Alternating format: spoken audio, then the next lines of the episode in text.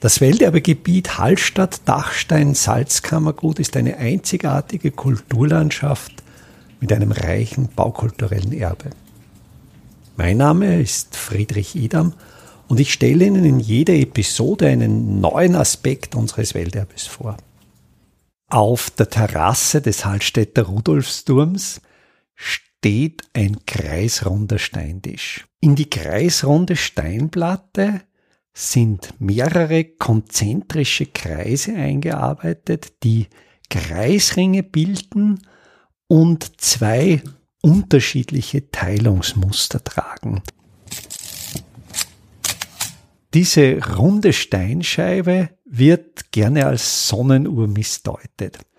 Eine horizontale Sonnenuhr kann sie deshalb nicht sein, weil die Einteilungen, die einzelnen Schritte zwischen den Ziffern regelmäßig sind und weil die Ziffern eigentlich nichts mit einer Stundenteilung zu tun haben. Eine regelmäßige Einteilung wäre nur bei einer sogenannten äquatorparallelen Sonnenuhr möglich. Äquatorparallele Sonnenuhren sind Sonnenuhren, deren Zifferblätter schräg stehen im Komplementärwinkel zur geografischen Breite so dass das Zifferblatt eine Parallele zur Äquatorebene darstellt. Solche äquatorparallele Sonnenuhren funktionieren auf der Oberseite auch nur im Sommerhalber, weil nach der Tag- und Nachtgleiche sinkt der Sonnenwinkel unter die Zifferblattebene. Also, dass es sich hier um eine Sonnenuhr handelt, um eine horizontale Sonnenuhr, das ist auszuschließen. Wenn ich mir die Arbeit im Detail anschaue, dann sehe ich vor allen Dingen bei den Buchstaben keine Kerben, welche typisch für eine Steinmetzarbeit sind. Ich denke eher daran, dass die konzentrischen Kreise, die Ziffern, die Buchstaben eingeätzt worden sind. Und da gibt es eigentlich ein sehr praktisches Verfahren. Im ersten Schritt wird natürlich der Stein steinmetzmäßig bearbeitet, die Oberfläche poliert und dann überdeckt man die gesamte Fläche mit einer säureresistenten Schicht. Das kann zum Beispiel Birkenteer, das kann Bitumen sein. Und in diese säureresistente Schicht ritzt man nun die Zahlen, die geometrischen Muster, die man vertieft haben möchte, aus, sodass an diesen Stellen der blanke Stein wieder hervortritt. Als nächsten Arbeitsschritt übergießt man nun diese Platte mit Säure verteilt, mit einem Pinsel oder Schwamm, zum Beispiel die Salzsäure, über die ganze Fläche und dann beginnt die Säure dort, wo eben der blanke Stein hervortritt, das Steinmaterial wegzuätzen.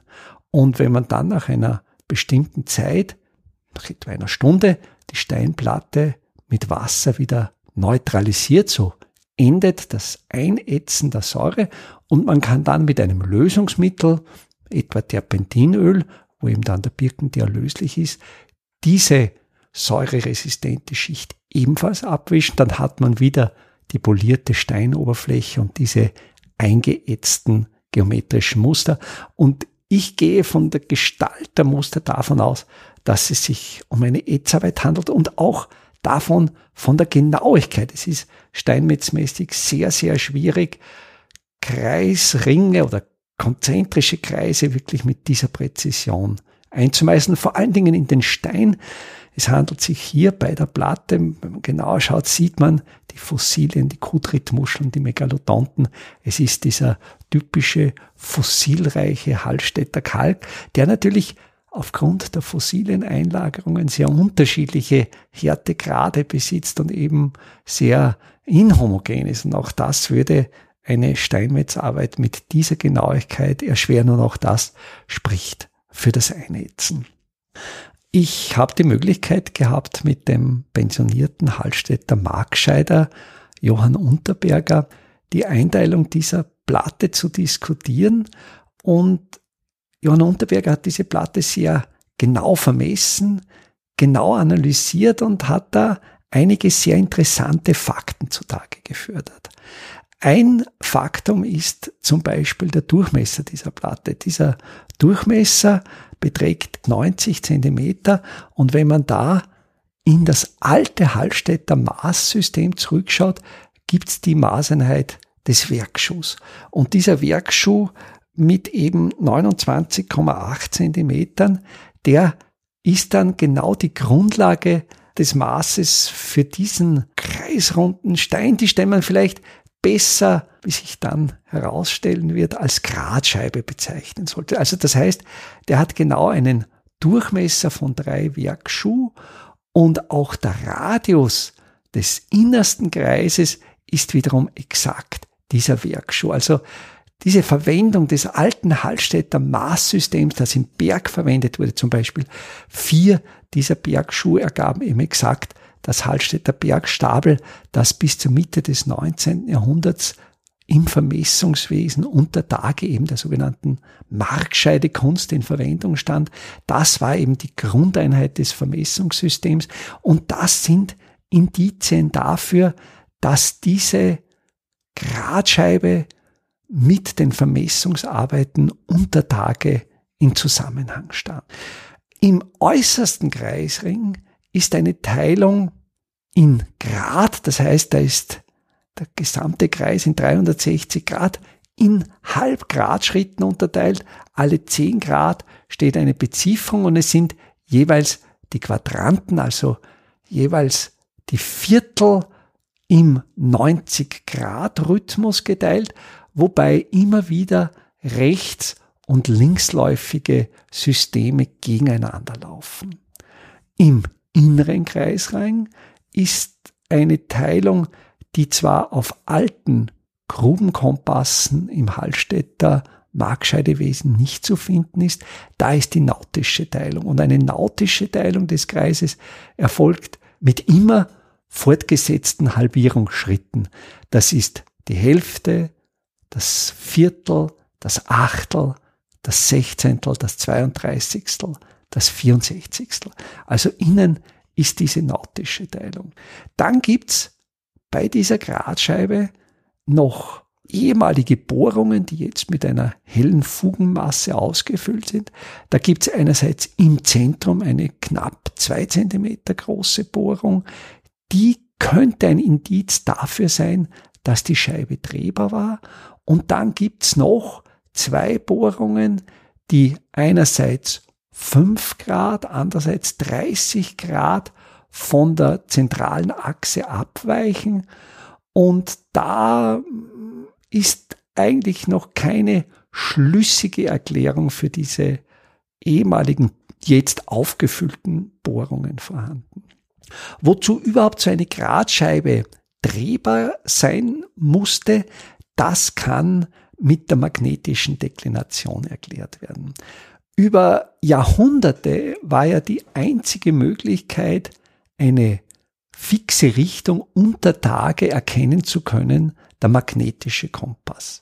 Und der Magnetpol oder die Richtung, wohin die Magnetnadel weist, die weicht natürlich von der geografischen Nordrichtung ab und das in zeitlich veränderlichen und örtlich veränderlichen Winkeln. Dieses Problem dieser magnetischen Deklination, dass diese Magnetnadel veränderlich von der geografischen Richtung abweicht. Das wurde in China bereits im achten nachchristlichen Jahrhundert erkannt. Da gibt es schriftliche Quellen. Hier in Europa setzte sich diese Erkenntnis erst im 15. Jahrhundert durch. Und diese Abweichung kann durchaus sehr stark sein. Das heißt, in, in unseren Regionen kann diese Abweichung durchaus beträchtlich sein.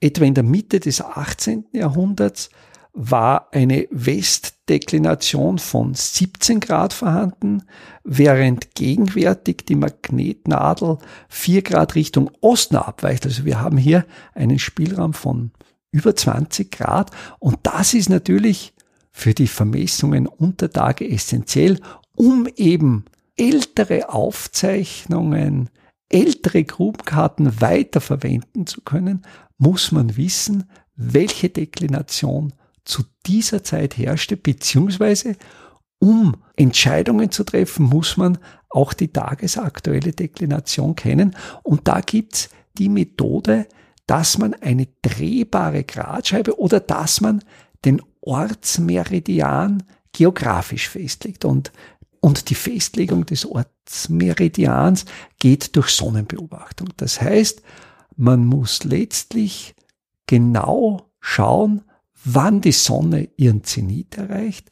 Und wenn die Sonne den Zenit erreicht hat, dann steht sie genau im Süden.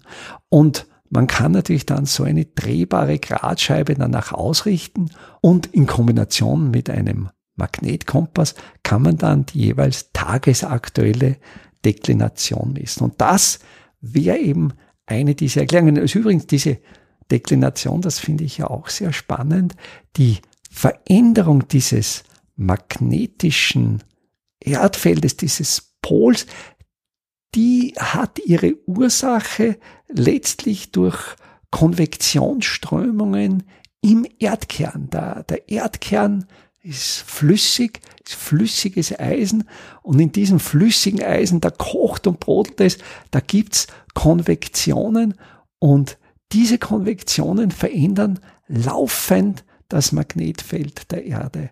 Und die Magnetnadel des Kompass richtet sich natürlich nach den horizontalen Feldlinien dieses stetig veränderlichen Erdmagnetfeldes aus. Die beiden kleineren Bohrungen auf der Steinplatte, die könnten Befestigungsöffnungen entweder für eine schattenwerfende Vorrichtung, also ein sogenanntes Gnomon, oder möglicherweise auch für eine Visiereinrichtung gewesen sein, wo man den Ortsmeridian anvisieren konnte. Die Grasscheibe ist zurzeit relativ ungenau auf einem Sockel einbetoniert, ist nicht mehr drehbar, ist der Witterung ausgesetzt und deshalb in einem nicht mehr sehr guten Erhaltungszustand.